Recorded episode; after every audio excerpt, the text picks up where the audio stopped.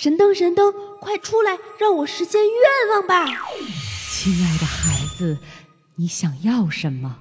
无尽的财富吗？不不不，那你想要幸福的姻缘吗？不不不，那你想要一辈子的健康吗？不不不，我亲爱的孩子，你到底想要什么啊？我想要回到过去，让我自己别那么傻逼。哦，好的，那你听一下《葵花宝典》吧，它会让你觉得自己是这个世界上最好的人。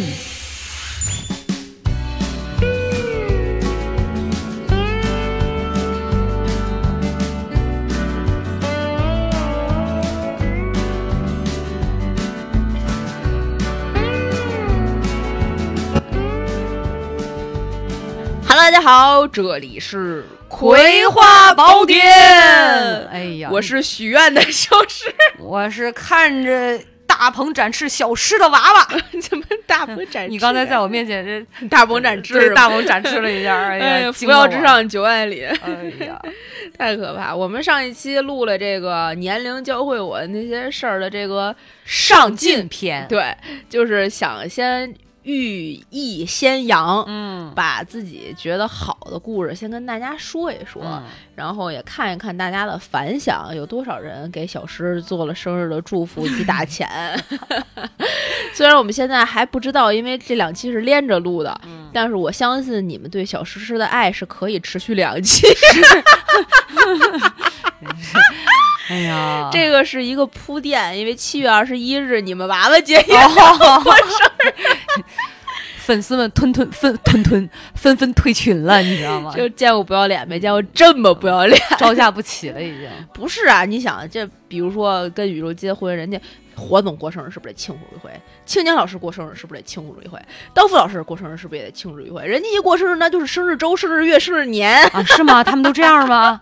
他们也像咱俩这样厚颜无耻的他们要吗？不，不会，不会，不会。但是他们有付费节目，他们的付费节目在爱发电平台。你想想，这三个字儿一说出来，就是让你干嘛？为爱发电。哎呀，对吧？就我们宁 一定让大家就是坐在前面。所以啊，我们这今天呢，就再一次铺陈了这这个事情。不过我们今天呢，要跟大家聊的呢，还是二十多岁学学到的那些事情。小片儿已经听见了哈。对，大家不会认为咱俩在偷懒吧？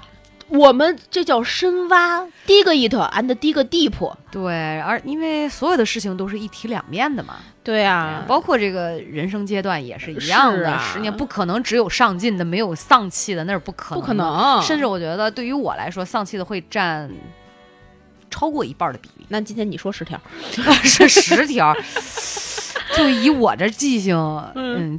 难度太大了。哎呀，行吧，那我们今天啊就聊一聊这个年龄教会我们那些事儿的丧气篇。嗯，什么叫丧气呢？就是我们回首自己二十多岁的那些人生，如果二十多岁的时候我们知道这些事儿啊就好了，我们就不会犯那些错误，不会干那些傻逼事儿了。嗯，的那些点提出来跟大家共勉。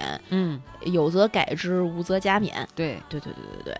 所以就聊这个。那我还是我们两个轮流来，一个人五条，跟上一期节目一样。嗯，那还是我先来哈，好，给大家打个样儿。对，主要是给娃娃抛砖引玉一下，让他要不然我想不起来。对，让他现想。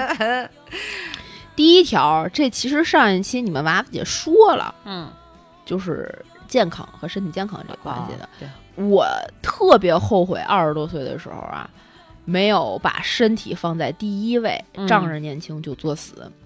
怎么说呢？你作啥死啊？呃，跪着上班就不说了。这个，这个其实是作死最大的一条。这腰椎间盘突出五六六年多的这个病友，就大家都应该知道我这个有多么的病痛，多么的难受。但其实除了腰椎间盘突出之外，我慢性荨麻疹、肩周炎、哇塞，颈椎病、肠胃炎。我天哪！就身上没什么好地儿，然后头疼各种。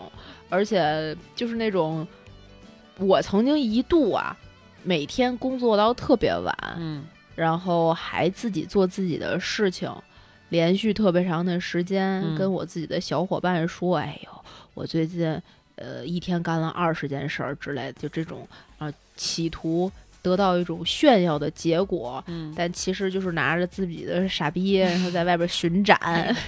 你刚才你说到这儿，我肚子都刺疼了一下，不知道为什么，真的是就没有把自己的身体呢太当回事儿，拼命三娘啊，这是。就觉得晚上少睡两个小时不是一个重要的事情。嗯呃我觉得大部分年轻人都会这么想。对，跟巡演那可以一个礼拜只睡三天，每天只睡俩小时，没有什么问题啊。嗯后来才发现你的整个人是真的会那啥的，会有问题的。从生理上、心理上，你整个人爆痘，生理期不协调，嗯呃，心脏会突突突突突突突突突，你能感受它的那个跳动嗯是不规律的，会嗯难受，晚上心悸，嗯，连续几天的慌。我天哪，这好严重啊！这个，对，就是一度作死作到这样，仗着年轻作死。那你那时候血压还正常吗？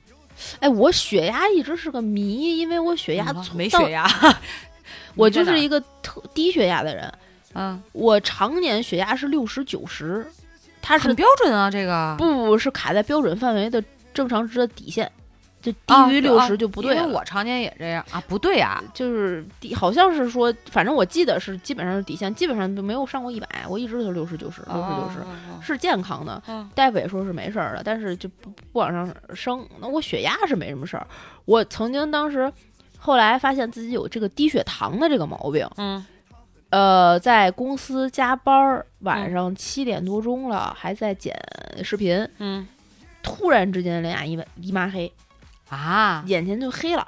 然后我在那个那家公司是一个转角的座位，然后我就对着那个屏幕坐在我那个转椅上面，然后就闭上眼睛。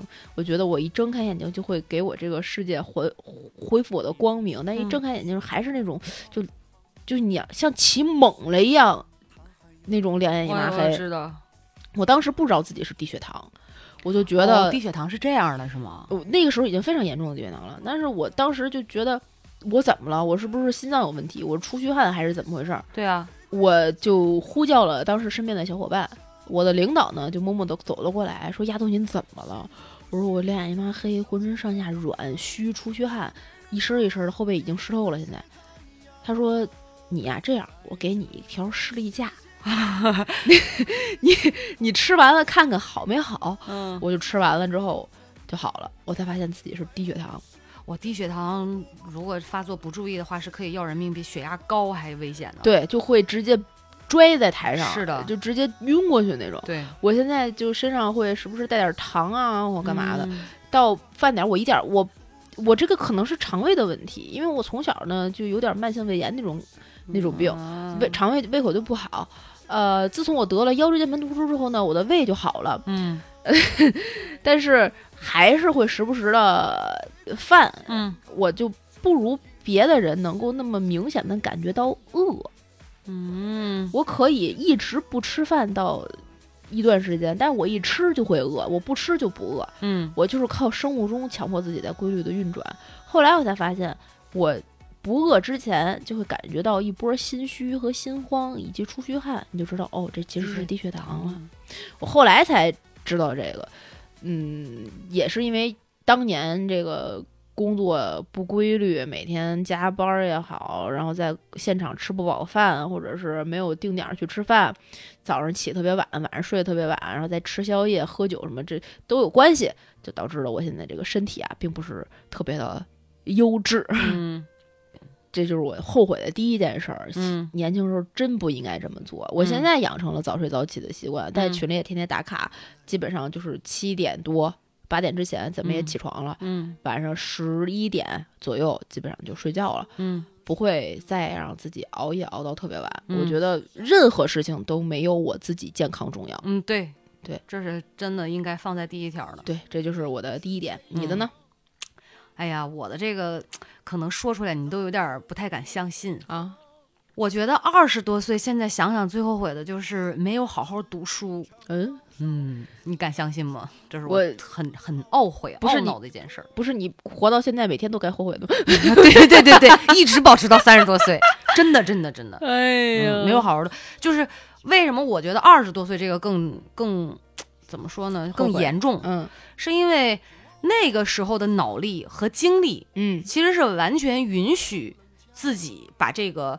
呃，基这个沉淀的这个基础打好的、嗯气质啊、学识啊各个方面，这个基础打好，但是我荒废了。啊，哎然后你像大学，其实我就没有好好去上课。是我从大一一进校，嗯其实我当时觉得我很嫌弃我们那个专业，你知道吗？我觉得嗯。那个专业是完全不叫专业的专业，就特别，你知道那个时候因为是考表演和导演，没过，是表演没过二试嗯。下来的，导演我直接就没去考，嗯嗯，因为当时是只能报两个专业。嗯对。然后呢，所以大一第一年的时候，刚好我有一个老乡嗯。是在导演系的表演专业，嗯，于是我就天天的去导演系蹭课听，嗯。导致别人都以为，连我的同班同学以为嗯。我是导演系的嗯。同学，所以那个时候我是跟呃导表他们嗯。玩的特别好，关系特别熟的，嗯。对，然后就没好好上自己的专业课嘛。啊。然后包括你知道我们那时候要要学会计，啊对。然后什么剧剧院团管理、对。管理学常识、对。心理学、对。法律啊、市场营销等等这些哈，是。不好好学，嗯。嗯，然后所以不光是说这个，只要我觉得跟读书相关的，嗯。我都比较后悔。可能我觉得就是天资加上也不够吧，就是属于那种比较愚笨型的，嗯就本身不是那种说特好学的人，就 K 书，不是这种方、这样的人，嗯所以就导致了基础其实很差。嗯呃，除了会说中国话、会写中国字儿之外，嗯我觉得基本上像跟一个文盲没什么区别。哎别千万别这么说，真真的，我觉得就是以我现在能够达到的认知水平，这个去要求自己的话，我觉得就有这么严重。要求的有点高。嗯，我觉得其实你还是挺挺有知识、有文化的，只是不体现在这个从书本学到的这个层面上。真假的，嗯，但是我用的时候没得用啊，你知道吗？不，你只是没有办法拿出来装逼，但是不代表你这个道理你不明白。啊，是，就因为我骨子里实在是装不了逼，知道吗？就是 对，但是从你看，包括呃，人家说这个读书会帮助你这个逻辑的建立、知识点的建立，对吧？嗯然后很多呃你基础打好之后，你再往上走去读一些呃稍微有一点难度和深度的书的时候，嗯实际上会呃非常相对来讲会简单很多，啊帮助你理解，包括整个思维逻辑。但是这方面我到了后期的时候就会发现，其实有点吃力啊啊，是不行的。你理解有深度的问题的时候，你会发现文字会给你造成障碍，啊，因为你知道能够书面化放在书里的语言，它肯定不是特 low 的语言。呃就是对它的相对正式和对它复杂一些。哎，对它的组成，对吧？对但是那种语言对于我来说就是一个障碍，就是因为沉淀的少，基础打的不好。嗯不，呃，你知道小学或者初中、高中，我们学的那都是文化课本上那些东西，是那个可能就是应试教育必须得学的。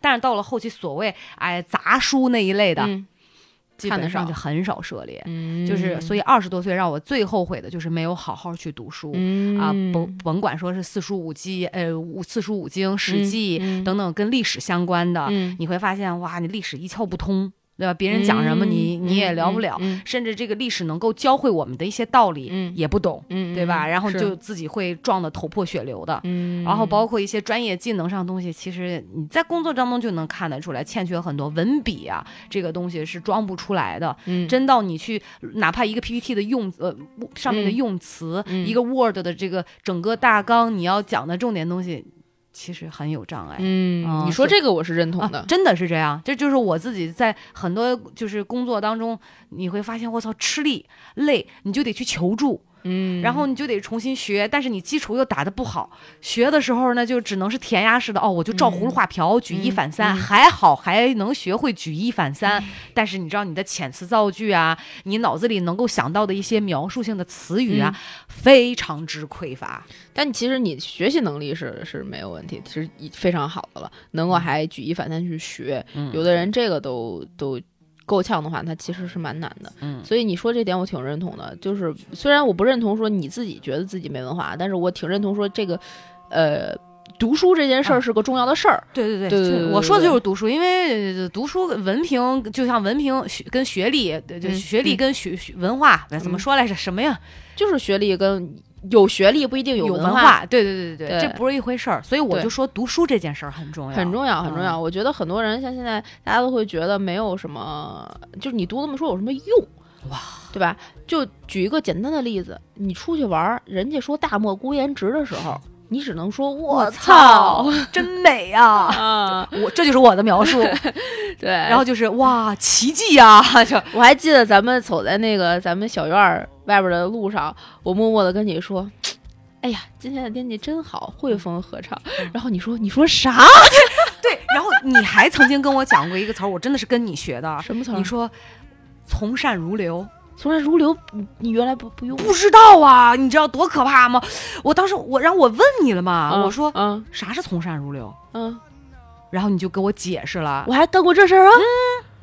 我的天，我怎么不记得？整好的学嘛，这个整 整个这个哦，啊我才说哦，以后才知道哦，从善如流原来是这个意思，才会用，你就知道。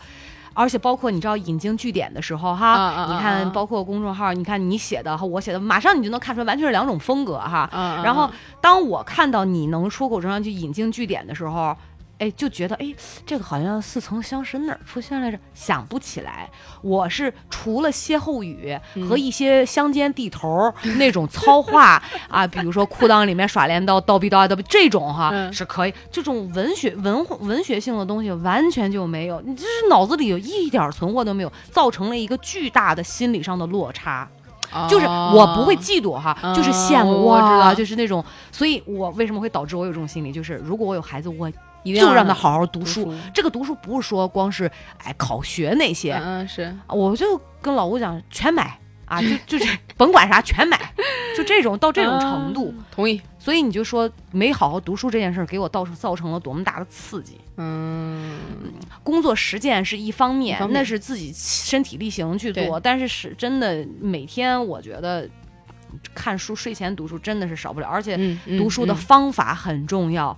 不是说光看小说也叫读书，当然不能完全否定哈。先从兴趣开始培养啊，吧。对对对对对对对，是，嗯，行，这条过啊，特别特别好，特嗯特别推荐大家读读书。然后下一条，嗯呃我分享的第二条呢，这个其实你上一期啊也提到了相关的话题。什么呀？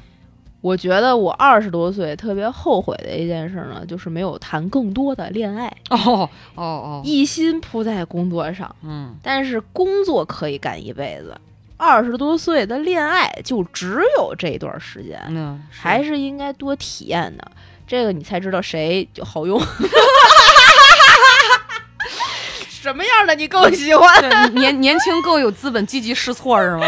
对对，不是不是啊，就是你其实把诱惑放在前面啊，总比你接了再离要强。哦，这是这话我认同。你吃过见过这东西吧？真的是你越早，不能说越早，就是你能够为自己的行为负责之后，越早去体验，嗯可能你后边犯错的机会越少。嗯，多去谈一谈恋爱没有什么坏处。对，当然了，我也不是说这个恋爱至上一定就逼着大家就找对象，你自己单身就不行，不是，不是这意思。嗯，但是如果你有这个谈恋爱的心，或者是希望能够跟与人就是相处，可以多去 dating，啊，对，走出去，走出你这个生活的这个小圈子，不是说让你走出舒适圈啊，你可以在你的舒适圈里待着，但嗯。同时这圈儿你可以让它随着你这个生活移动着。嗯对吧？然后比如说你今天去参加一个活动桌游，嗯呃认识点人，嗯你可以约他再出来吃吃饭啊，嗯啊、玩一玩啊。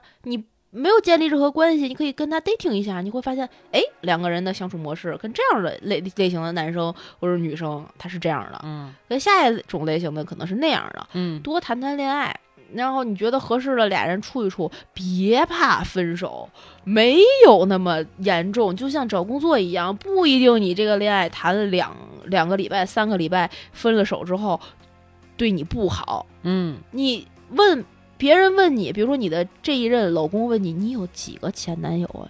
你可以回答两个 官方答案。嗯第一是你编一数，你就确定这仨或者嗯这四个是你的前男友，嗯以后谁问就这仨，嗯哪哪怕不是真人都行。嗯，第二个就是关你屁事，对，这呃多谈恋爱特别好，特别嗯香。年轻肉体不香吗？嗯对，不要到到三十多岁结了婚之后后悔，真是，哎呦，想缠谁的身子也就只能想想了，你知道吧？哎呦，我现在都不知道想谁。我现在就比如说，我看上一个九七年的，人家都会觉得这男的如果跟了你，一定是你有钱，嗯，但是我又没钱。哎呀，好惨呀！感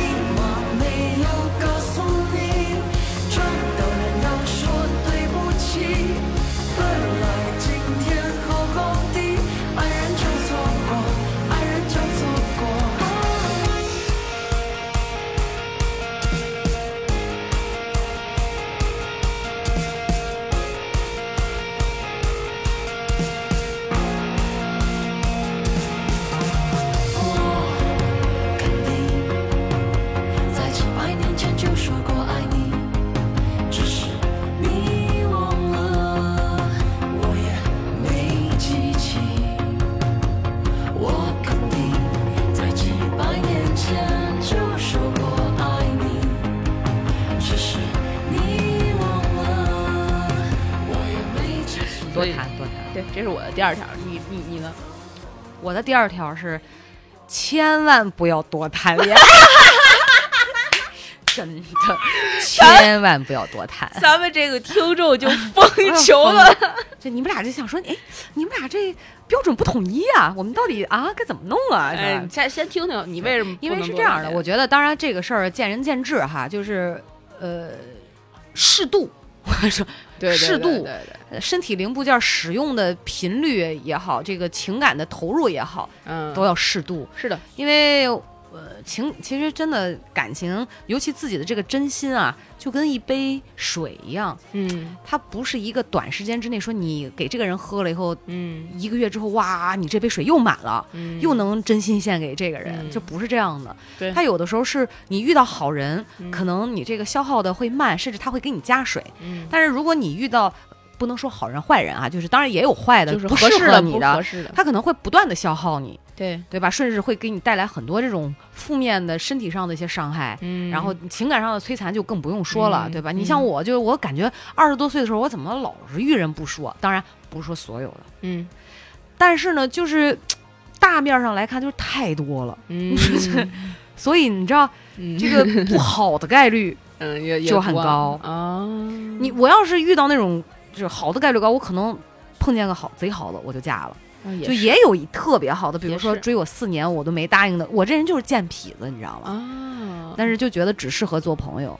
就是坏坏的男生比较惹人爱，总总认为自己能够挑战那个高难度，啊啊但实际上错误的估计了自己。是是是对，人渣多香啊，对呀、就别人抢的都是香的，你知道吗？真是哎，然后所以大家也都知道，你看我们《葵花宝典》第一期节目不就录了一期渣男的吗？嗯渣男，那应该是我人生当中最惨痛的一次了。嗯是，再刚加上上一期节目，你看我第一期我讲我那个初恋的时候，嗯说实话也他妈不咋地，是吧？也是，你也是看这概率多高啊！你说人生能有几个两年？不是你你谈了那八十多个男朋友，遇见俩概率高 八十多，没有那么多啊啊啊，没有那么七十多，七七十多差不多，对，也没有没有没有，一百来个吧，好嘞。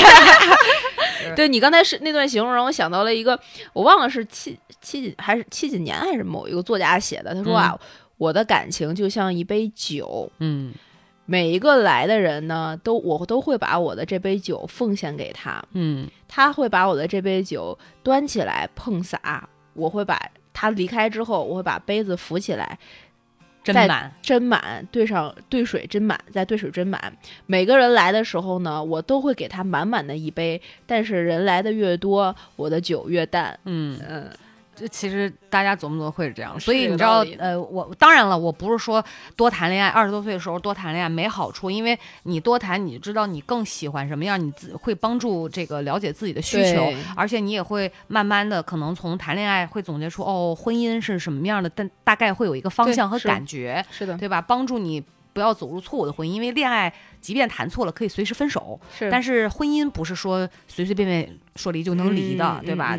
这还是有一个责任在。对，所以我觉得，但是你说谈的如果超过那个度了，其实嗯对自己的身心，他有的时候人会疲了，对，这他就像松的。对松紧当然没有弹性了。是对吧？比如说前两天我看了那个新闻，我还在群里跟大家伙儿分享呢，啊就是那个啊，呃，呃网红向女士，啊啊啊，就那个案子嘛啊啊啊。啊她就管他叫海王嘛，对对对对对，对，我们建议该多谈的时候多谈，对吧？就是是。这个有一个度，但是不要滥情，不要海王，对，我觉得是啊，不要伤害别人。我我其实挺喜欢就是西方人的那个 dating 和 relationship 的区分的。哎，对，我们我这个所说的这个多去谈恋爱呢，是让你多尝试去 dating，去见不一样的人，你跟他吃吃饭、看看电影，我觉得这个都不叫谈恋爱，这不叫这个真的、互相、了解的一个过程。对，他就是一个你觉得你跟这个人可以玩得下去，你就跟他接触接触，是一个玩伴。对，等，但是呢，要慎重的进入一段 relationship。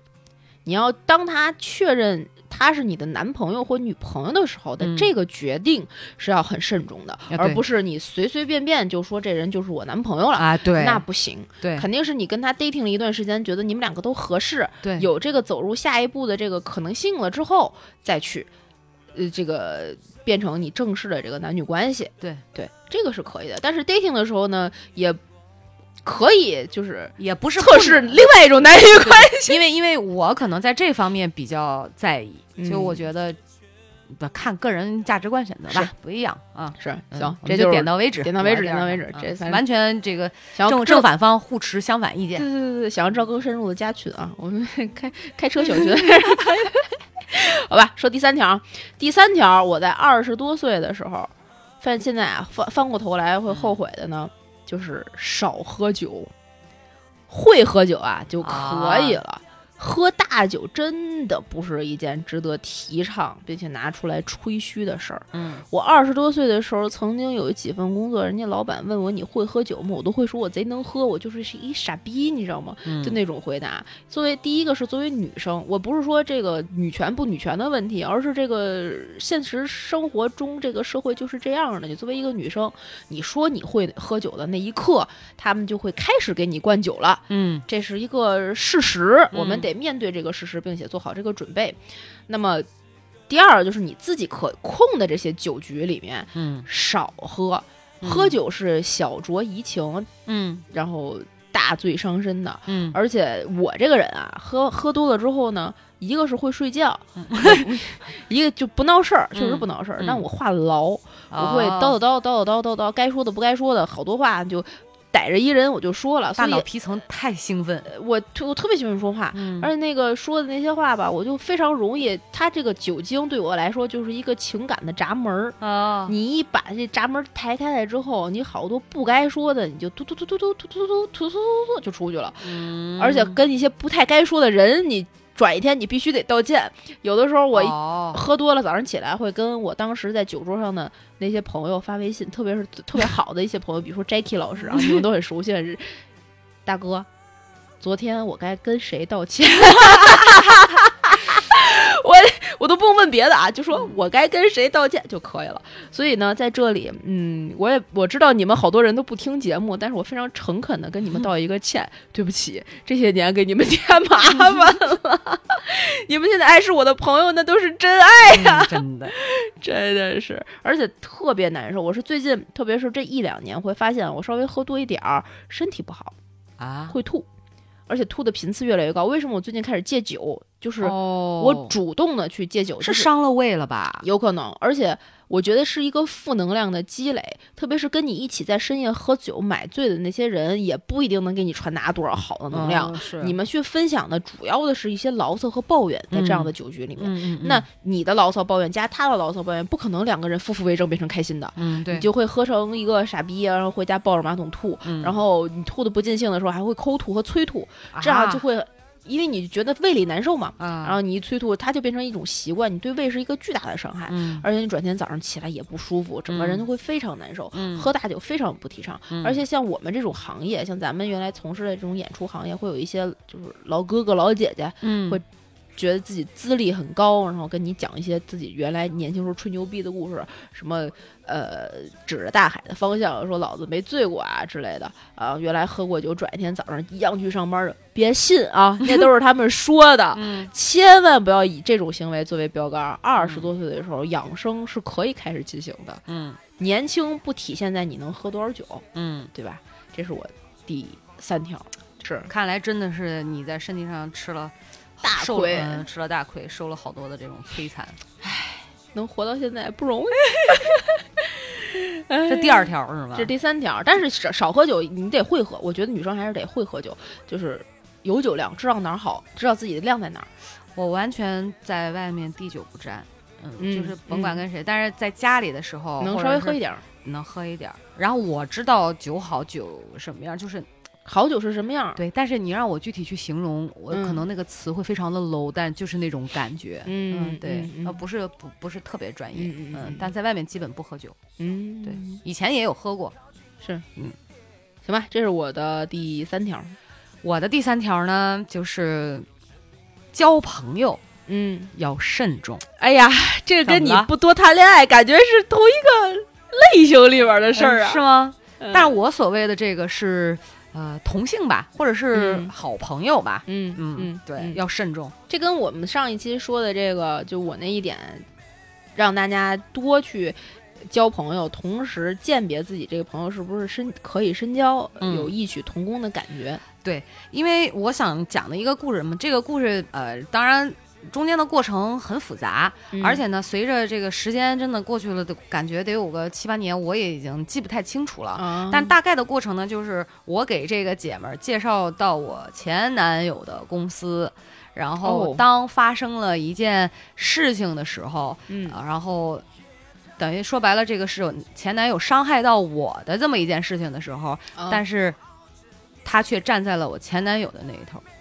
啊，就是我介绍帮介绍工作的这个好朋友，嗯嗯嗯，我给他介绍到我前男友，公司这个女性，嗯嗯嗯，却站在了我前男友的那一头。嗯嗯嗯，然后事后很多年，嗯我听我们俩共同的朋友还说起过，嗯。说就是这个女孩儿好像那意思还想就是找到我说一下这个事儿，就是觉得有什么、好说的？觉得有有一些愧疚，就是哦。大概这个意思吧，这样。但是我觉得没有什么必要啊，就就嗯过去了。但是这个事情带给我的反思是啥呢？就是要交，呃，就是呃，很朋友很多所谓有的时候像我这种比较傻白甜的人哈，就别人说啥，有的时候我会信啥，嗯，包括可能一上来你知道你会好很关系，你会自认为很好，是，但实际对方呢，也许仅仅是在利用你，嗯，你知道吧？对，然后你，但是你你有的时候你还会觉得呀，这不挺好的吗？你会毫无保留的很多，你希望为他好，对一些好的东西，包括他的难处，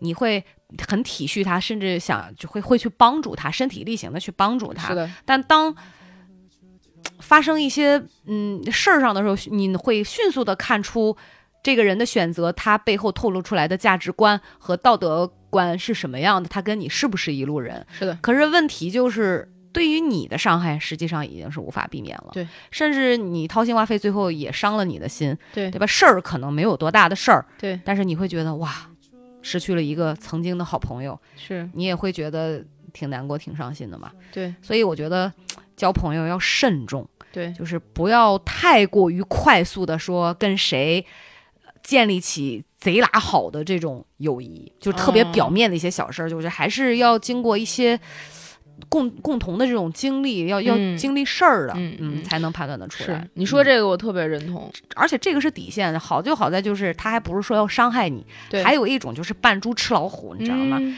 看着好像人畜无害，嗯然后特会示弱，嗯然后最后反咬你一口，啊，会更恶心，嗯是吧？你会伤这个害到你。对这个，其实你说的，呃，主要是这些人对你的危害，嗯。对吧？但我我我特别，我再补充一点啊，因为这一点我也特别有同感，嗯，就是很多人对你其实没有那种直接的危害，对。但同时对你也没有益处。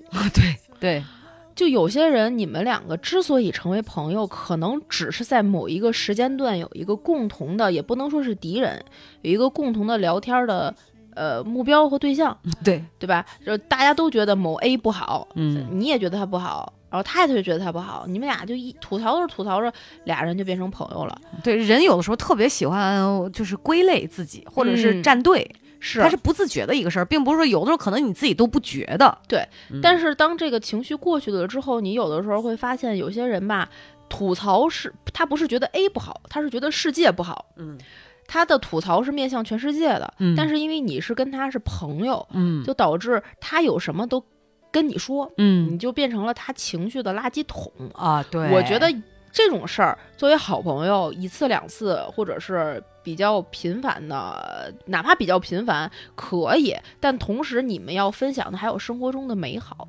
是的，而不只是吐槽。对，如果你跟一个人之间的见面聊天，只有他跟你说“我操，我最近老板真他妈傻逼”和“哎呦，哎呦，嗯我妈怎么这样啊？哎呦，这个嗯我现在遇的客户简直没脑子”的时候，你就要反思一下，嗯为什么他身边的人都这样不好？对那你也是他身边的人，对对吧？对你看细思极恐了，对，而且，呃，他每次跟你见面的时候，你会觉得你跟他见完面之后并不开心。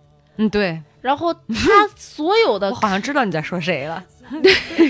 然后他所有的开心都在，都建立在你跟你陪伴了他的嗯这个基础之上，而不是你们两个共同分享了快乐的事情。嗯对，那这样的朋友，我觉得，呃，维持最基本的社交关系和礼仪就可以了。对，互相尊重的。我觉得大家对自己这个朋友啊，没有一个数量的追求，有质量才是重要的。又有点儿养分嘛，对吧？对就是互相能够给予给予一些养分。是，而且就算是你们两个互相是分享的负能量，那负能量之后得有一些正能量的引导，或者是解决这个负能量的方式方法。对，比如说我跟我媳妇儿，我们两个天天就是，哎呀，最近工作太累了。她说，嗯哎呀，我最近工作也太累了。我们俩都加班儿逼的，加班儿的不行不行不行不行的时候，哎，我有时候给她发发一搞笑视频，嗯啊，他给我发，哎，最近这个淘宝的东西还挺好的，嗯，就你这个叫分享生活，这个是朋友的用对处，对对对那不是说就那样的，对那真的就尽早脱离，对，慢慢的与这些人划，也不是划清关系吧，就是你淡淡出他，让他淡出你的生活的这个朋友圈对，，不要总是占着这个位置，但是又没有什么太多的这种。不能说价值，也显得好像太功利哈。至至少说给情绪价值，让你觉得没有那么大的舒适度，对吧？对又没有那么多可学习的点，我觉得就不适合自己。朋友也讲适合不适合，所以对就果断放弃。所以不要那么爱面儿，该放手时就放手。对，是这是我的第三条。对对对，好吧，那我们这分享完三条啦，给大家说第四条。第四条呢，我觉得啊，二十多岁的我应该更平和一些，不要那么刚。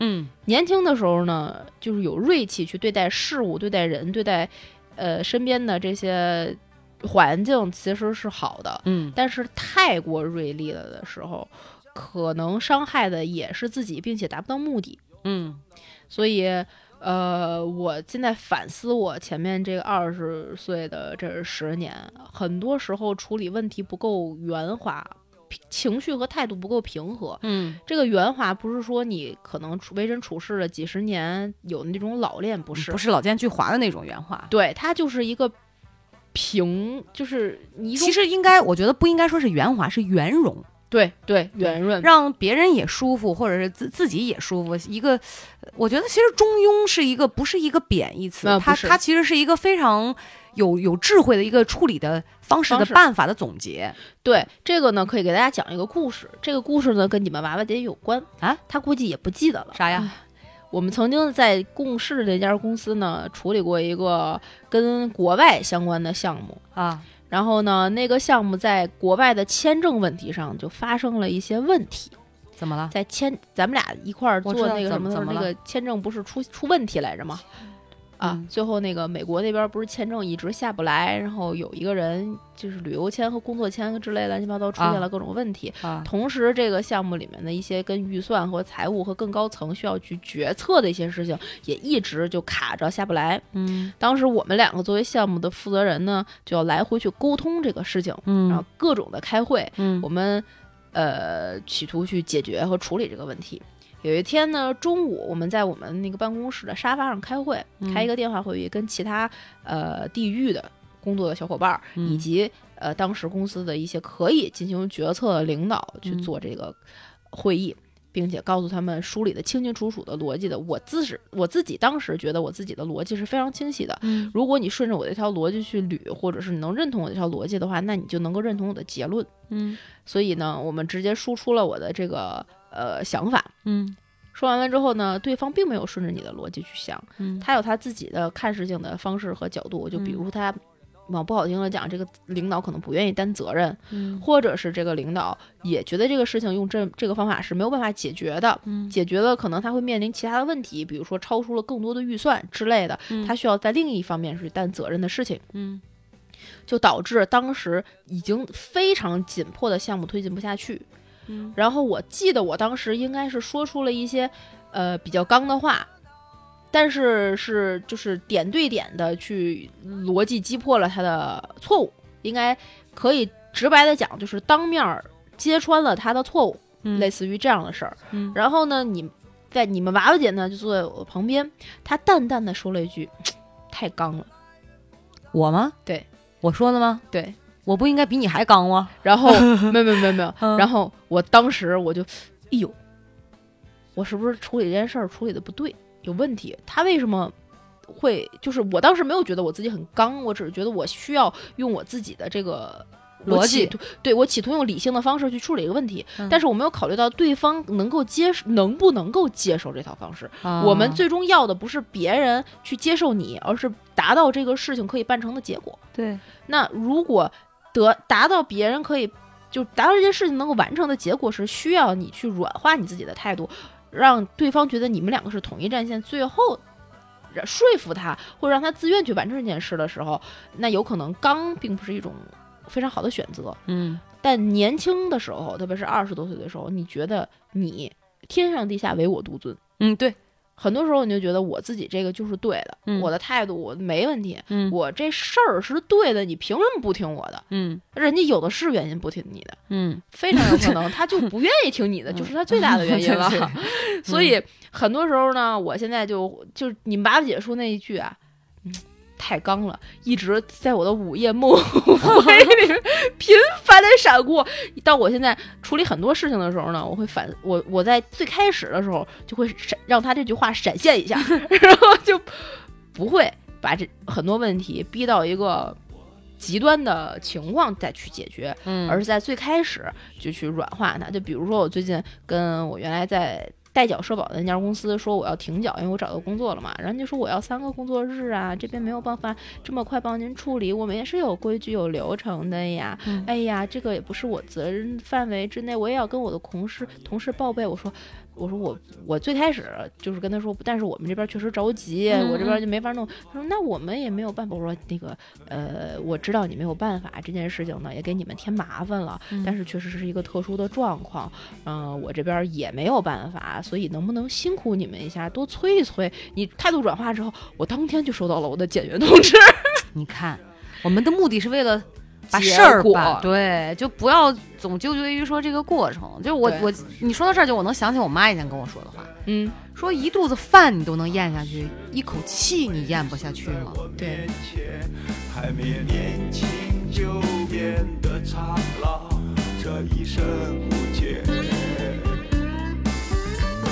我不要在失败孤独中死去，我不要一直活在地下里。无知的天际，匆匆的蚂蚁，没有文化的人不伤心。我不要在失败孤独中死去，我不要一直活在地下里。无知的天际，匆匆的蚂蚁，没有文化的人不伤心，不伤心，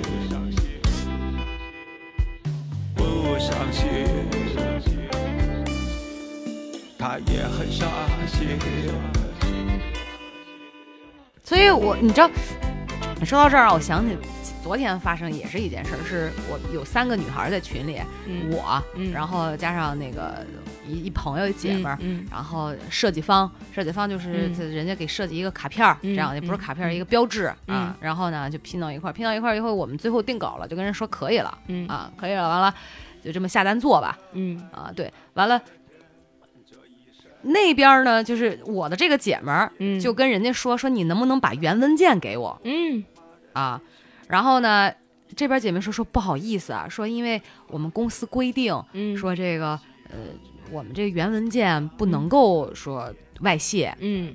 然后呢，对面那姐们儿也是一挺刚的人，你知道吗？嗯。直接就说，对，发了六个省略号，点儿点儿点儿，嗯。说哼，这规矩，头回听说，也真是有意思。嗯，紧接着第二句，我们花钱了，啊，我们花钱了，然后，呃，我我意思就是我们花钱了，是客户啊，让你设计这个，给我跟你要设计稿，还有不给的道理。嗯我呢就一听这个语气就不对了，嗯你知道吧？嗯嗯嗯然后呢，因为这不是一个什么大不了的事儿，对无非我们最后就要把这个牌子给做了。归了包起，你也是要在这家做的。你要了原文件，目的是啥？你是想自己修改一下，嗯还是说不找他做了，呃，这个找别人做，嗯对吧？还是有有什么？那、无非也就是这几种情况嘛。对但是我觉得呢，没有必要，因为它不是多少钱的东西。于是我就在底下和了个稀泥，我说我就艾特了一下我这姐们儿，我说算了，就是一个做牌子而已，对就不要去较这个真儿，因为你。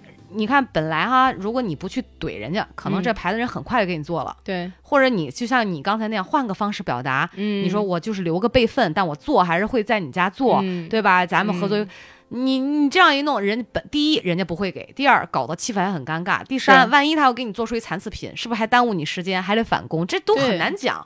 对，所以当时我就马上把这个事儿给扎住了，嗯嗯，就是不要太刚，就还是要以以顾全大局。是。嗯，对，这个事儿，其实真的知行合一很难。嗯，对对对，能能想到，我们前两天不是去五台山来着吗？嗯，就我们在五台山山脚下吃饭，嗯。对，然后呢坐在门口那一桌，门口那一桌是因为当时是只有那一桌了，没办法。嗯。后来呢进来了一桌，有别人就吃完了就走了嘛，嗯。然后就又后面就有人在持续的在来，嗯，又来了一个一男一女，俩人进来之后呢就不关门，挺冷的吧那时候？，对，然后当时而且外面特别大土，我当时那火我就窜上来了，嗯我又没吃，我又没吃饱饭呢还，嗯喂，我就让他们能听见，但嗯是又不至于那么高昂的声音说了一句：“哟，这随手关门不行吗？这尾巴那么长，留给谁呀、你呀、嗯真假的？嗯，这怎么一点儿都不像你说的话？这反倒像我说的话。然后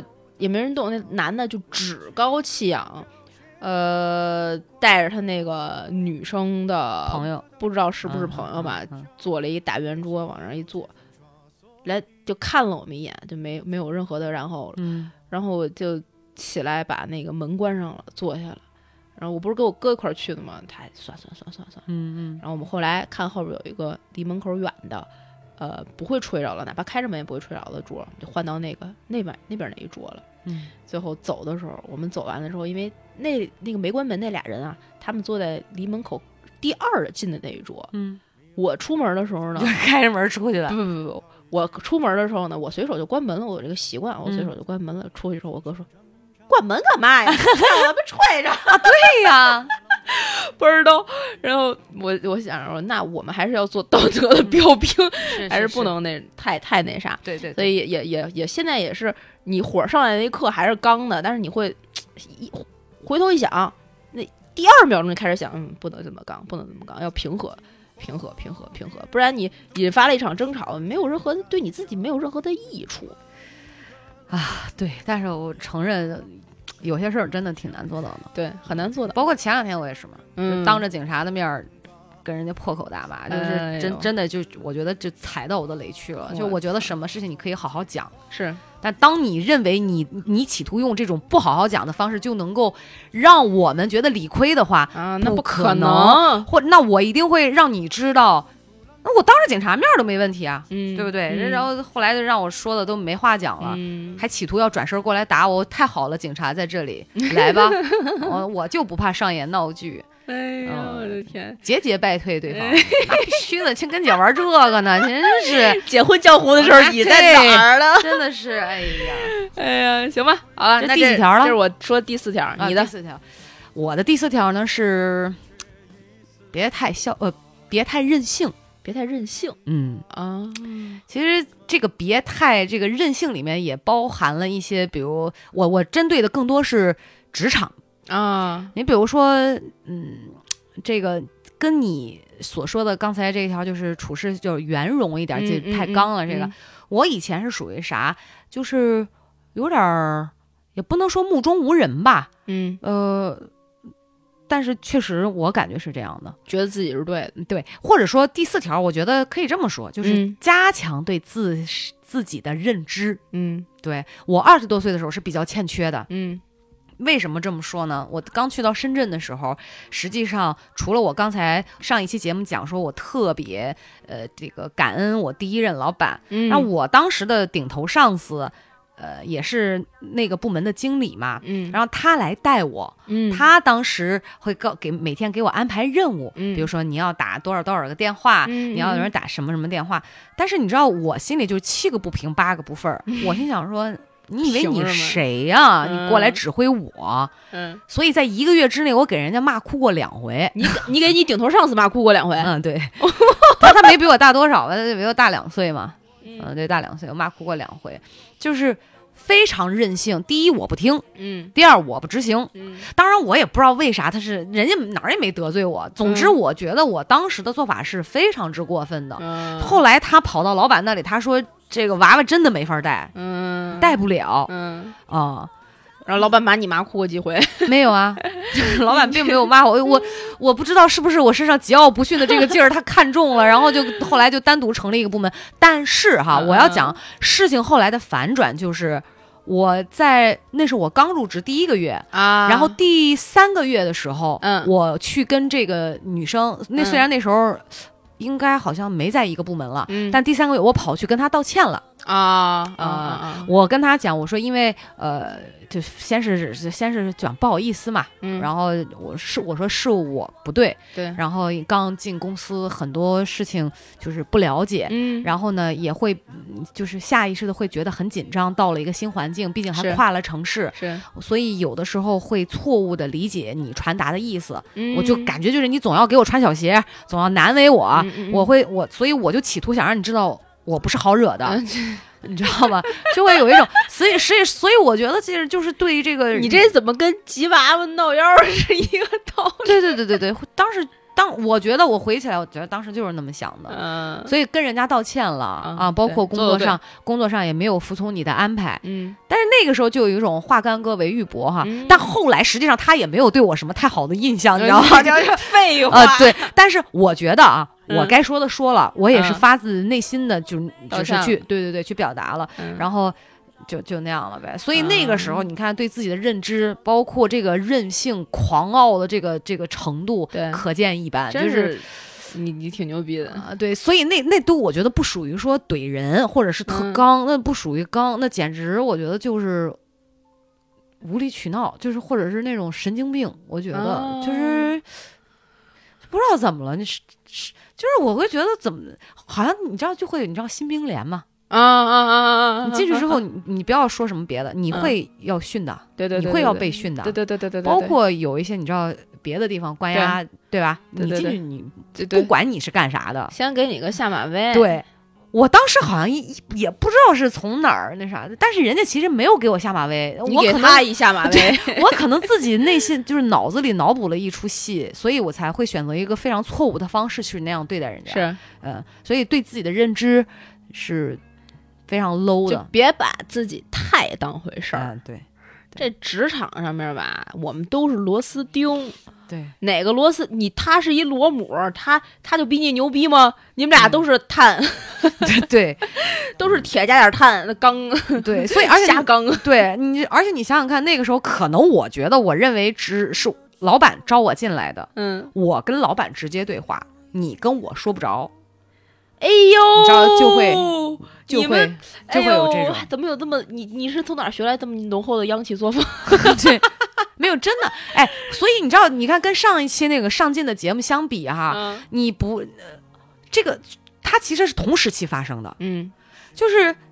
人的状态也是这样的，对不是说只有上进的事儿。我就说一体两面，你同样你也会有非常二、非常傻的那一面，对甚至是很不堪的那一面。对，就是我就是真的做过这样的事儿，是对吧？那那不不可能说是完美的，或者是哇，就是一点错都没有，嗯不可能，甚至很尴尬的事儿都有。所以对自己认知，我觉得是要加强的。对你这个嗯说的特别、特别对，就像你说的是不要太任性，但你说完这个事儿呢，我就想补充一个，我觉得对于我来讲呢，二十多岁呢也不要太怂，就是在同一个点上，呃，因为我二十多岁的时候，在那个职场上，我就觉得我是一个职场新人，而且我那个行业是我原来完全不了解的，就不像你们可能是在专业院校毕业了之后学的也也是相关，至少是相关专业，嗯然后去了一个相关的行业，嗯那至少是有工作基础，或者是有这种呃理论基础。我当时是完全一张白纸，去了之后别人说什么是什么，嗯我自己思考的时候，我没有办法认同自己的答案是不是正确的，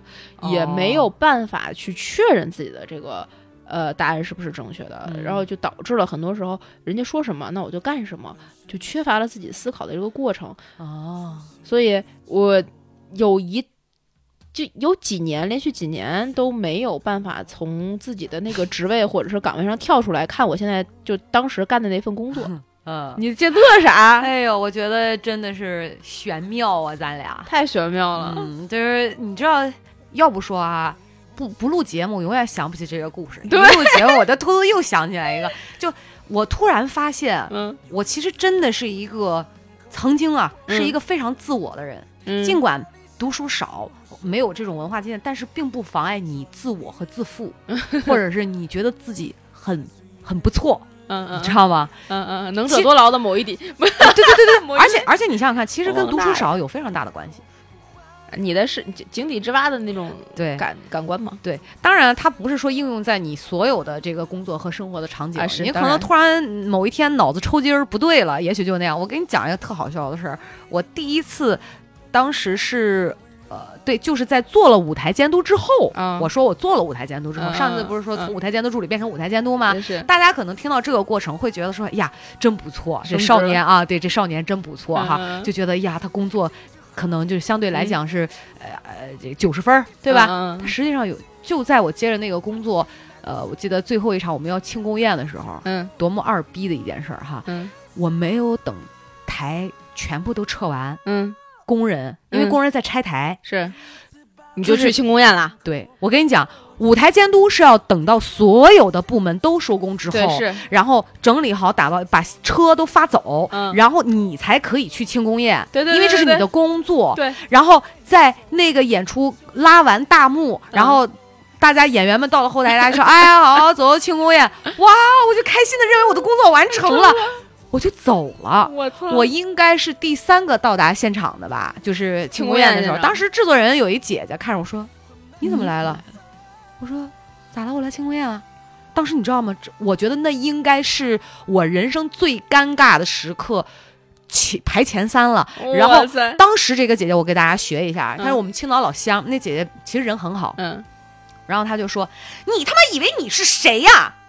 别人都没收工，你竟然先来了，你给我滚回去！”在那一个瞬间，我才意识到，你知道，我真的唰脸就红了，嗯。非常之尴尬。嗯当然，当时到场人也并没有很多哈，嗯嗯嗯嗯，是。我突然意识到我错了，对。然后我马上打个车回到了工作现场。哦，然后那个时候，大家已经在有条不紊的，就是干活了，开始离场了。嗯。后来你看，就学到了。嗯。哦，工人不走，我永远都是要最后一个走，嗯我永远都是要第一个到，嗯，工作安排好，就作为舞台监督，对对对对对啊，就是这样的。傻逼吧？就是，哎特别拿自己当回事儿。你你不说啊，我永远想不起来。怎么了？又又怎么了？又又又怎么了？我我对我再跟你分享一个我跟这个收工相关的故事。嗯我们当时的某一任公司呢，在年底的时候，大家都知道年底是演出旺季。嗯我们当时的公司作为北京就是还行的一个公司呢，嗯在年底的某一个某一些特殊的时间节点，也不能说是哪个时间点，不然就露馅儿，就会一天有非常多场的演出，在不同的场馆同时上演。嗯，我当时呢，比如某假期是吧？呃，对对对，某一些假，对，就某一些节假日里就会同时上演。嗯我当时呢就被派到了北北展剧场去盯当时的一场呃文化艺术类演出。嗯。结果他其实我当时的这个定位呢是项目的这个现场的负责人，但嗯同时有很多大哥他可以做这个工作，嗯。现场也有其他部门的领导。我，你说我在那儿，而且大家都已经已经很多年了，大家已经很熟了，嗯。而且是一个比较简单的常规的项目，嗯。不需要特别的付出那么多。但是因为嗯。嗯那个项目时间会非常长，嗯嗯。它要到很晚。嗯但另一头，在北京的另外一个场馆，嗯。那边的那个演出结束了之后，人家就有一个庆功宴，嗯，那个庆功宴就是在我们说这个演出的故事里面啊，就是那个抽当件儿抽奖的那啊个，啊啊我心中啊就就心心念念想着，我操，我得去现场抽奖，嗯。有现金，我不去就 我是金牛座，我不去可就亏了，而且我们现场那边的工作小伙伴，嗯，小石你来吗？还有人勾搭你，哎因为他他们其实也是知道这个现场，我这边应该也没什么太多的事儿。嗯我当时无非就是借了人家剧场的点东西，嗯结束了之后拆完台，而且又非常快，拆完台还了押金条一退，就这种特别琐碎的事情，嗯嗯，而且跟那个剧场现在也非常非常非常熟。嗯，没什么太多技术含量这事儿。对，我你知道当时我干了一什么事儿吗？我就走到我们那个你去了庆功宴，不是我先这个剧场这头呢，嗯我就去找那个大哥，嗯就是我们一块儿在这个工作现场的同同事。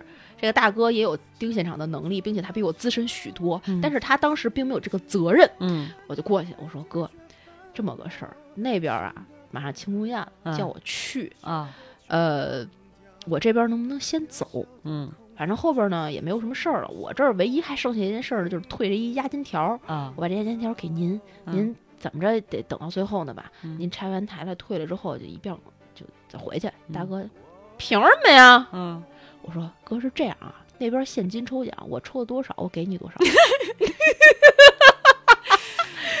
真的嗯真事儿。然后呢，哥哥看了我一眼，行行行行，走走走走走走走，嗯嗯，就是太熟了，嗯小孩儿嘛，你疼觉得？疼小妹妹。嗯嗯嗯我说谢谢哥，嗯打了一个车，擦我就奔过去了。庆功宴现场，我都没有去演出场地，我直接嗯奔的庆功宴现场。嗯庆功宴现场已经前面大家都已经做好了，大佬们都已经做完了，落嗯听了，我就悄摸摸的进去，人家给我占一地儿，我嗯扑往那儿一坐，那是我这辈子第一次喝那么好喝的茅台，然后开始抽奖。呃，可能是上天并没有怜悯我，我才抽着了五百块钱。嗯啊，那不少了。然后那边退押金呢也是五百块钱。当嗯时我做了我为什么那个哥哥后来特别喜欢我？当时做了这样一件事儿，我打我拿出手机，我说哥，我这儿抽着五百块钱、嗯是一份幸运，你那儿退五百块钱押金，虽然是我的钱，你留着吧，我答应你了，这钱是你的，就给你。哦，牛逼，很敞亮吧？你这人，然后我就在坐在那儿接着玩因为我就不用在那儿盯着，又不是工作了嘛。那我其实已经算是赚到了，嗯这边有有吃有喝有茅台的，对吧？那大家一块儿玩的也挺嗨。万一还有第二轮抽奖呢？对 不对对，也没有第二轮，但是嗯，我就是这么处理的这件事儿。嗯其实你现在，我现在回想啊，是有点任性的一个举措，对，对，但是就仗着自己没有那么怂，嗯然后跟大哥你又能巧妙的处理你与他与金钱之间的关系，你恰到好处的掌握了人性，你知道吗？对，然后后来嗯但凡他那个大哥跟我都不是一个组的，嗯他是另外一个部门的。嗯但凡他们部门有任何的聚餐啊、聚会呀、出去玩啊、野营啊、烤肉啊，全喊着我。就说我这妹妹特别好，我特喜欢她。当时发生一什么什么事儿，她那五百块钱真给我发一微信让我留着，你这人真是敞亮。后来大哥还高啊，但后来大哥还是把五百块钱给我了，你知道吗？哦，是吗？人家就不缺这钱，那就是一句话的事儿。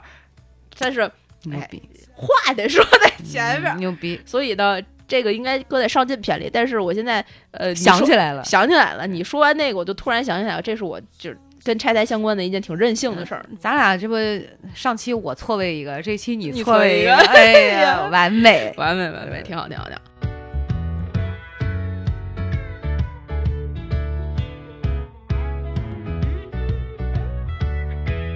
我只是往幸福奔跑的尘埃。我会在狂欢开始的时候离开。拒绝望着漫天烟火发呆，人不是为了羡慕别人存在，要自己面对诱惑，冷静下来。于是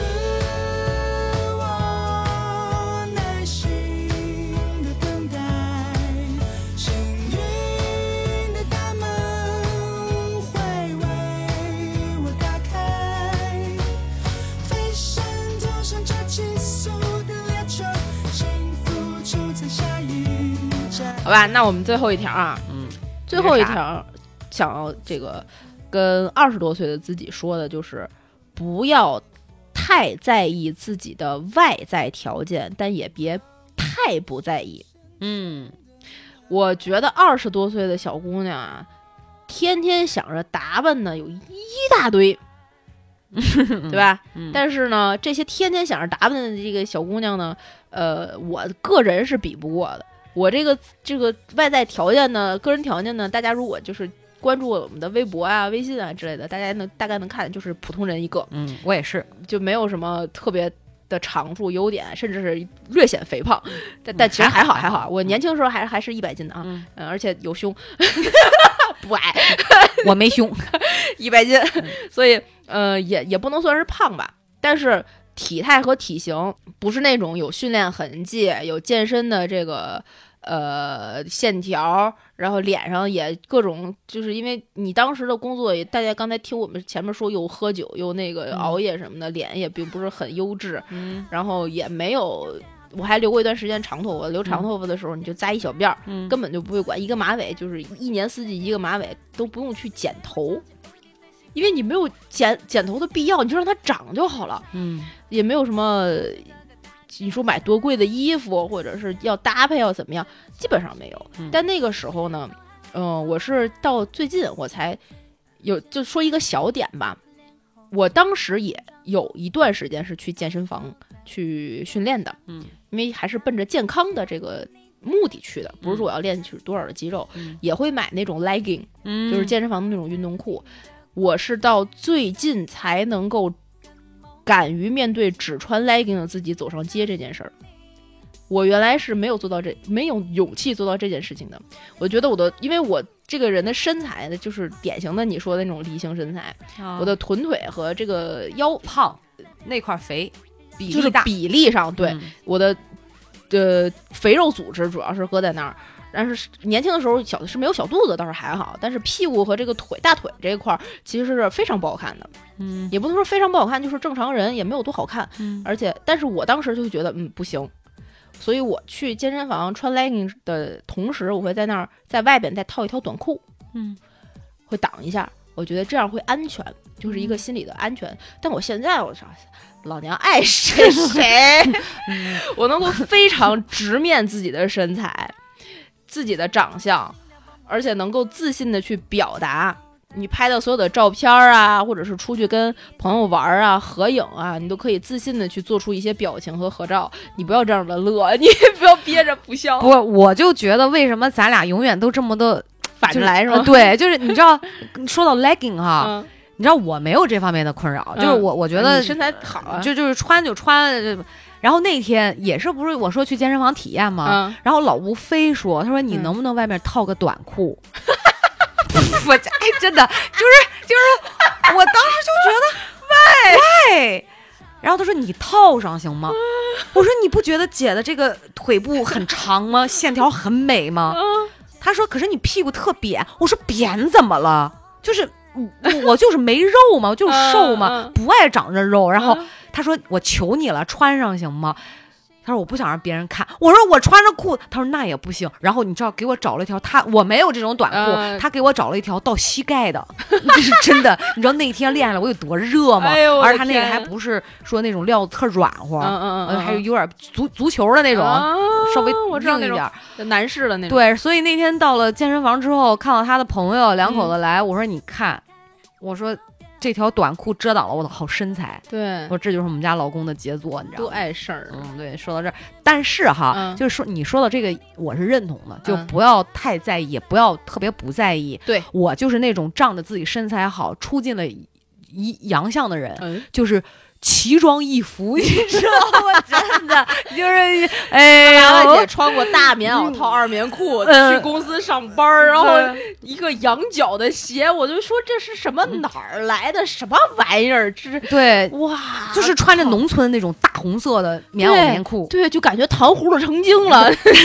但是呢，因为我那个时候，那个时候其实都三十多了，嗯，对，但我其实不在，我当时觉得冬天暖和就行，我不在意穿浓浓的棉袄棉裤。但问题到二十多岁的时候，你知道我穿的其实很夸张的，啊，是吗？那个时候兴啥，就是像个帽衫儿，呃呃，夏天嗯就有一帽衫，嗯然后戴个帽子，嗯，但是呢，正面就是一个大家想象就正方形，就当你把胳膊抻起来的时候，它到你肩膀正方形可是侧面是镂空的，啊就是穿堂风贼大，然后一直开到那个屁股那块儿。我买了一个巨大，然然后里面穿一裹胸，啊我知道那个。哎呦！我现在想想，我就我真的打辣眼睛，你知道？我想说，我怎么想全校哎，真的，你就只要在操场走过的人啊，全看你，就就在看。那个时候不知道，嗯，我就感觉啊，人家肯定有人播被默默的在背地里说：“操，太他妈傻逼了！你看看这个嗯医管系吴军跟那傻逼似的，穿成那样的，太鸡巴丢脸了。”那时候不觉得，是吧？我我现在是觉得我那个时候审美可能还没有到达一个呃级别，嗯所以有有有的时候在意的是身材，但太不在意的是审美也不对。嗯，你多少得，我现在最后悔的就是我们在二十多岁的时候学会怎么化妆，我到现在不会。哎呦，没事儿，这个我你也跟你一样，不会我也不会。画完了，我说怎么这么 丑？丑，我我我们家只有一根眉笔、一支口红和嗯一瓶粉底，嗯，大没有了。大家都不敢相信，我也只有这些东西，并且是过过期期的。就是画完之后老十岁，真真的。我去丝芙哎兰的时候，所以我后来才知道，原来过期的那个化妆品画上以后质感是不对的。对，，当然不对。我不觉得，我觉得不一样用吗？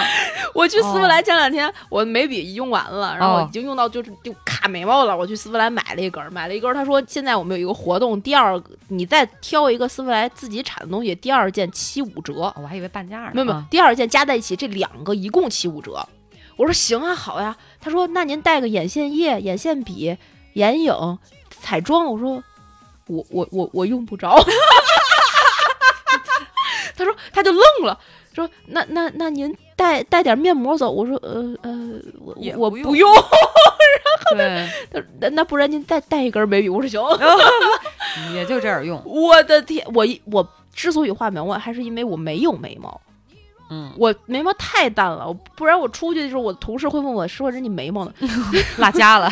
对，就这种程度，所以我才画了，不然就根本更不画了。嗯，挺后悔我自己没有在这块儿有这个技能。这个就嗯像喝酒一样，你可嗯以不画，但是你不能不会。嗯你也不能没有。我真的就完全没有，所以这个挺后悔。形象呃也有的时候是是注要多注意一下。你的第五条呢？我跟你说实话，刚才在这个笑的过程当中，嗯就把我的第五条给笑丢了，就就是笑忘了。我真的是挺重要的，你你知道吗？嗯但真的忘了，怎么办啊？大概是啥？嗯，大概嗯哪个方向的？职场的、工作的、人际的、情感的、不都不是？自己的、老吴的，我二十多岁还不认识他呢，那就是没遇见老吴的。怎么给忘得光光的？哎呦，第五条真忘了，可以暂停一会儿让我想想吗？你提或者提示我一下。哦，哎，我的第五条就是一定要存钱，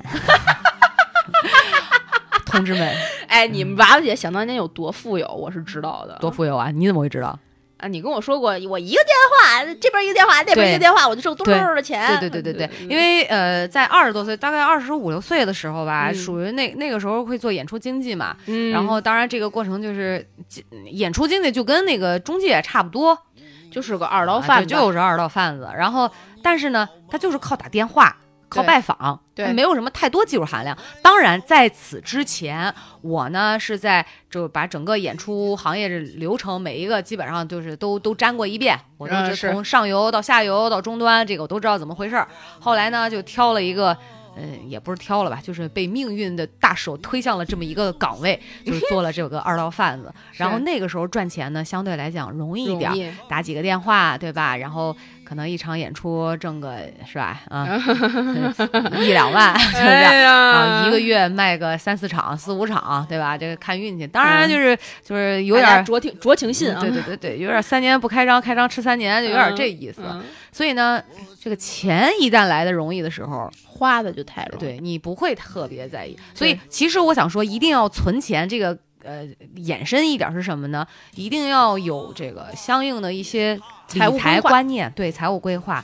你比如说那个时候可能有了钱，对吧？这个七八千块钱一条的牛仔裤限量款，就是嗯买给男朋友、哎呀，啊，然后呃爱马仕的领带、哎，腰带，对吧？哎，然后包括这个住房条件的改善，对吧？哎，以至于导致后来，你看啊，人家我我就说，就是咱们群里就有一些朋友，我觉得就非常有心，也是二十来岁的年龄哈，是人家会理财，呃买基金，买基金，然后买保险，然后就亏了，而且不会不会，肯定有赚，就他至少有这种意识。哎有意识，包括我年轻的时候根本就不知道什么啊，三分之一要拿出来做储蓄啊啊，三分之一要要要什么，就有一些硬性支出，嗯三分之一怎么怎么样，对吧？投资自己都不知道，屁都不知道，就有钱就花，没钱就赚、嗯啊！也那时候我甚至都不知，我在是我在北京快二十年的时间了，嗯，我竟然都不知道应该买社保，就应该交社保我操啊！我在深圳还交了两年社保，那是公司说给交。啊回到北京之后，我也没交，就我我根本嗯脑子没有这个意识，哦，那这个不行，还是你知道我知道我买社保还是怎么回事？还是接到一个诈骗电话，说什么社保卡怎么怎么地？我说我哪有社保啊？就说这这哦，后来然后才知道开始交，你知道这个意识就差成这样，啊所以导致当你遇到事情需要用钱的时候，你会发现捉襟见肘，你没有任何的准备对，啊！这是我在二十岁的时候上过，其实很丧的一课。那个时候你说我妈讲的那话“黄金狗屎铁”，就是。我我用我用青岛话跟大家说说，就是黄金狗屎铁，什么意思？对，什么意思？黄金大家知道，狗屎铁就是你用你买的时候其实是很贵的嘛，对，黄金，对不对？对但是你到了有钱，就是你需要用钱的时候，你会发现这个东西它很难再能变成等价的那些钱回来帮你去应急，你得去当，但是你就不如拿钱好使。对所以这叫黄金狗。为为什么说一定要储蓄？所以中国人其实一直有这个储蓄的习惯，你不像流，对你不像这个欧美国外西方国家，他们信用的，老是在这这个刷卡卡。，对。对我呢，以前是还好，就是挣多少花多少，没有储蓄。嗯你会到了，但是你也没有负债，就已经没有没有没有没有负债。那个时候还不知道啥叫信用卡，是啊，我二十六、二十五岁才嗯办了人生当中第一张信用卡，嗯浦发银行的，嗯额度只有呃八千块，两万块，no 三千块。哦，后后来人家见我长期不刷，给停好像没有没有停，就好像你信用度还可以嘛，然后就啊就那个啥，就又涨了点儿。是，呃，五千就这样，现在也是五千，没有变。哇塞，对，所以嗯，对，所以没有嗯没有存钱，这个其实挺不好的。所以嗯是你你像我吃喝玩乐了，对吧？买七八千块钱的牛仔裤，你真的有事儿的时候，那牛仔裤能当钱给你你说，说你，你说你要当时把那些钱都省下来，咱们现在就发 达了。对我至少真的能好好包装一下咱的电台，真的。真是，你就把那我就要四条牛仔裤的钱，咱就对投一投广告。而且你知道我对钱是多么的没有观念到啥程度，就不在乎啊。嗯当时你知道人家上班的时候，老板觉得我表现还不错，嗯就说你在公司待满三年啊、给你这个股权。啊哎，这种事儿能说吧？没事儿哈，啊，这这可以，没事儿。然后给你股权期权，然后嗯大概一万股福利嘛啊，福利一万股，反正就是有点。对啊我当时想说什么玩意儿，拿什么骗我啊？我我就不，就啊是 因为当时特别想回北京，你知道吗？对，当时就我我的某一个公司也是，就是说谈那个期权呀什么什么的，我还特别去问了我身边的这个相关金融行业的朋友，到底是怎么个运作的方式，期嗯权是什么，我们这公司现在是什么什么状况，该不该要，嗯该不该交钱，该不该怎么样。嗯去了解了一趟，最后再去拒绝的。我觉得大家应该是对有对自己的这个财务有一个正确的观念，对，知道怎么去分割，知道你要还是不要的原因是什么，它是什么，对对对为什么你再去决定怎么做。对这个才是一个比较合理和正常、能够健康发展的。对就我们说一句特别特别不好听的，如果有一天你突然之间得了一场大病，或者是你们家的某一某一些直系亲属嗯，发生了一些变故，你要靠什么活下去？是的，如果你的父母真的有一天生病了的话，很没有储蓄，很麻烦。我们对我们拿什么去养活他们？对，他们肯定有自己的这个养老金或干嘛，但这不是一个长久之计。你那个时候再去意识到这个问题就晚了。就晚了。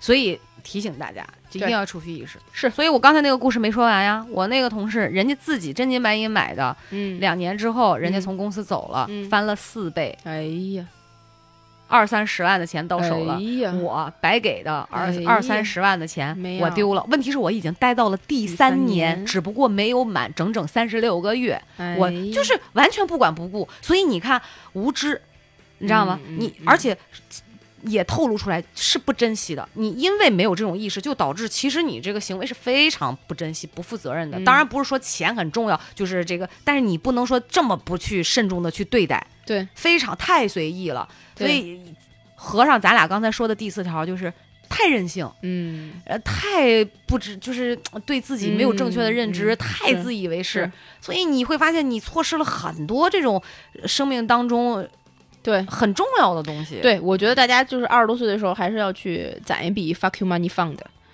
哎，对，这个 fuck you money 很重要。对，这个就是我刘玉玲说的那个，对，这就是我去年能够说辞职就辞职的底气。我有一笔 fucking money fund，也就是为什么我现在又成为班儿逼，因为快花完，对，也不是没没有快花完，但是就是这个意思。你就是要对到他会，你会有一个自己的 deadline 嘛？你不可能真的说哇都吃空了才去啥那不可能，对对对对对对，是。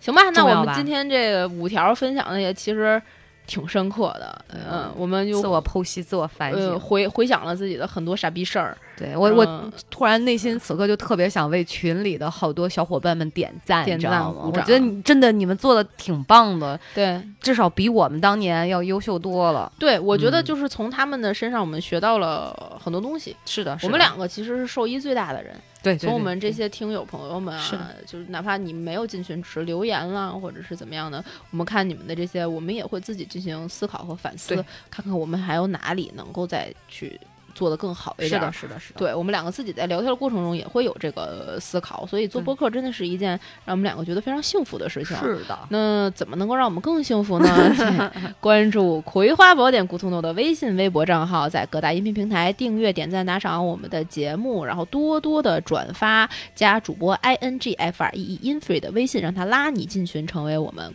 真正空中的闺蜜，跟我们一起聊一聊你二十多岁的时候有没有一些后悔的事儿，或者是你现在还是二，现在就是二十多岁。或者是还没有到二十多岁，有没有什么希望或者希冀？我们对年龄的这个认知，可能每个人都不一样。那我个人是希望我们去回首自己的这些过往的时候，不是想要去吃一颗后悔药，嗯而是把这些经验都当成无价之宝。对，嗯，好吧，那我们今天的这节目就录到这里，跟大家说拜拜了，拜拜。